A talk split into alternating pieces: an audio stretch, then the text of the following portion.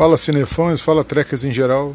Vamos começar mais um papo extra falando sobre a segunda temporada de Star Trek Discovery, o episódio número 7, Luz e Sombras, que foi um episódio bem interessante porque parece que vai ser o prelúdio para muita coisa boa que vai acontecer. E parece que esse foi o primeiro episódio já sem a dupla de showrunners que foi demitida, agora só com Alex Kurtzman no comando da segunda temporada como showrunner, imprimindo o ritmo dele e também teve notícia semana que a série foi renovada para a terceira temporada, que é uma notícia muito boa. Vão continuar vendo mais jornadas por aí em Discovery. Mas vamos falar do episódio que começou com a Michael pedindo para o pai para ir ao vulcano. O capitão concordou. Isso provocou um grande atrito entre o capitão e o Ash Tyler, porque ele queria ser informado se a Michael foi atrás de alguma coisa relacionada aos Anjos Vermelhos, que a sessão 31 está muito interessada também. Eles começaram tipo uma guerra fria, que foi muito bom para o episódio. E a Michael chegando em Vulcano contra o pai dela, o Sarek, a mãe dela, a Amanda, e para surpresa dela, quem está lá? O Spock, que é o Spock, que pela primeira vez aparece na série, depois de aparecer só em voz, agora tem uma cara. E o ator, o Ethan Peck, ficou muito parecido, assim, lembra bastante o Leonard Nimoy novo o jeitão dele, os trejeitos, tentou fazer uma impostação de voz para ficar bem parecido, que foi bem legal. Aí teve um debate muito interessante entre a família inteira do Spock lá, para decidir o que fazer com ele. A Amanda não queria que ele fosse entregue para a frota ou para a seção 31, que tinha medo do que podiam fazer com ele. A Michael disse que eles vão ajudar porque eles estão melhor equipados. E no final foi o Sarek deu a palavra final dele e o Spock voltou para frota, para as instalações médicas da frota, através da São 31. E nessa parte ficou interessante, porque a, depois daquele discursinho bem safado do Leland, o capitão da seção 31, falando, ah, vamos ajudar o Spock, você não se, não se preocupa, Michael, aquela coisa toda. A capitão Giorgio chegou para Michael e falou: eles vão extrair a memória do Spock e depois vão matá-lo. E eu vou te ajudar a fugir porque eu sei o quanto significa para você, que foi um diálogo bem assim caloroso que a gente nunca espera daquela imperatriz, né, a antiga imperatriz do outro universo paralelo, pudesse fazer, mas parece que ela realmente se tem um interesse pela Michael, que quer cuidar dela, assim, tem um carinho, alguma coisa pela Michael. E ela simula uma luta, a Michael foge com o Spock, o Spock começa a citar algumas coisas, fica meio sem sentido, e ele começa a citar uma sequência de números. E a sequência de números é bem interessante que eu vou falar mais no final. Mas aí a trama muda durante o episódio para Capitão Pike e o Ash tentando descobrir porque apareceu uma anomalia no tempo e espaço bem na órbita de camin caminar. E aí eles vão investigar, eles mandam uma sonda a sonda entra, começa a mandar dado e de repente vem uma onda de choque de dentro da fenda e puxa a nave auxiliar do capitão e do Ash para dentro. E eles, enquanto eles tentam fazer todas as artimanhas que eles conhecem para fugir ou tentar sinalizar para descobrir onde eles estão para tentar o resgate, algo muito doido acontece que a sonda, totalmente modificada, com anos e anos de indo ao futuro e voltando, tenta matar eles.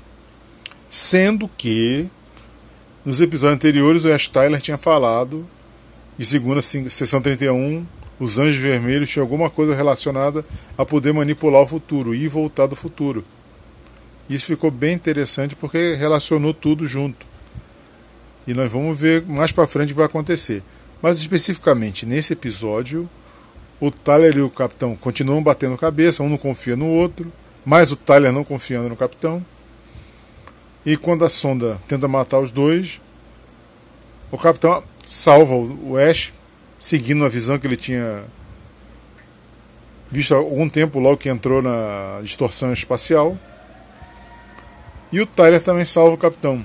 E assim cria algum tipo de confiança entre eles, que talvez mais para frente vai funcionar. E ele junto com Stamets, que usam uma tecnobaboseira muito doida de poder encontrar eles através da rede marcilial, fogem da de dentro do, da distorção, mas não antes descobrindo que a sonda tentou baixar toda a biblioteca do computador da Discovery. E quando ela viu que não ia conseguir, ela mandou algum vírus ou alguma coisa desse tipo dentro da Ariane, daquela tenente cibernética que tem na ponte da Discovery. E isso vai ser um plot muito interessante para os próximos episódios, porque talvez o Anjo Vermelho vá controlar a tenente, vai, faz, vai faz, forçar ela a fazer várias coisas que ela não deve querer fazer, para atrapalhar ou até matar alguém da nave ou destruir a nave. Vamos ver nos próximos episódios. Aí o Capitão e o Ash conseguem chegar a um ponto comum, um mostra um respeito pelo outro e parece que tudo fica mais ou menos num ponto legal na, entre os dois. Aí voltando para Michael e o Spock, eles fogem da nave da seção 31, são perseguidos, conseguem se esconder. E durante os devaneios dela, do Spock, a Michael, lembrando do tempo dela em Vulcano, lembra do livro da Alice no País das Maravilhas, Alice através do espelho, e tem uma epifânia imaginando que o Spock está falando através do espelho, está falando ao contrário.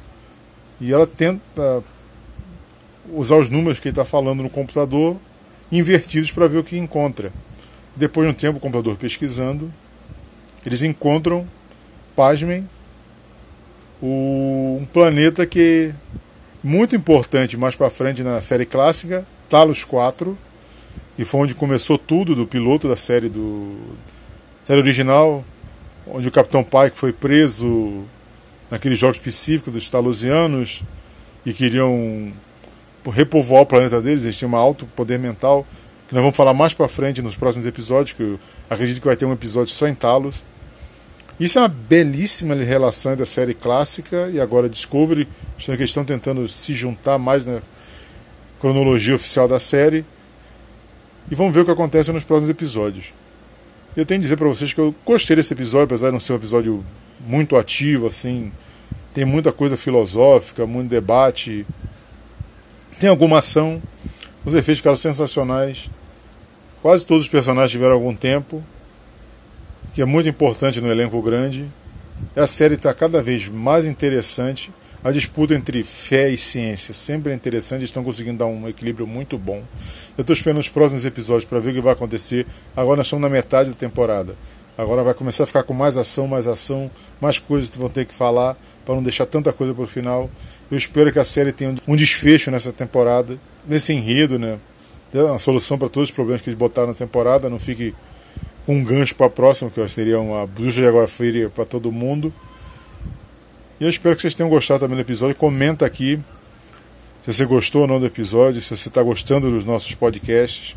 E tem que falar para você, a partir da próxima semana, os podcasts vão sair juntos no site e nas plataformas de áudio para você poder ter mais opções para poder ver a hora que, ouvir a hora que você quiser. E eu vou ficando por aqui, agradecendo a audiência de todos vocês. Fique ligado no Cinefãs que tem muita coisa boa ainda. Nós vamos, estamos vindo cheio de novidade. Ligado que março vai ser um mês muito interessante para nós. Muito obrigado pela audiência. Eu fico por aqui. Valeu!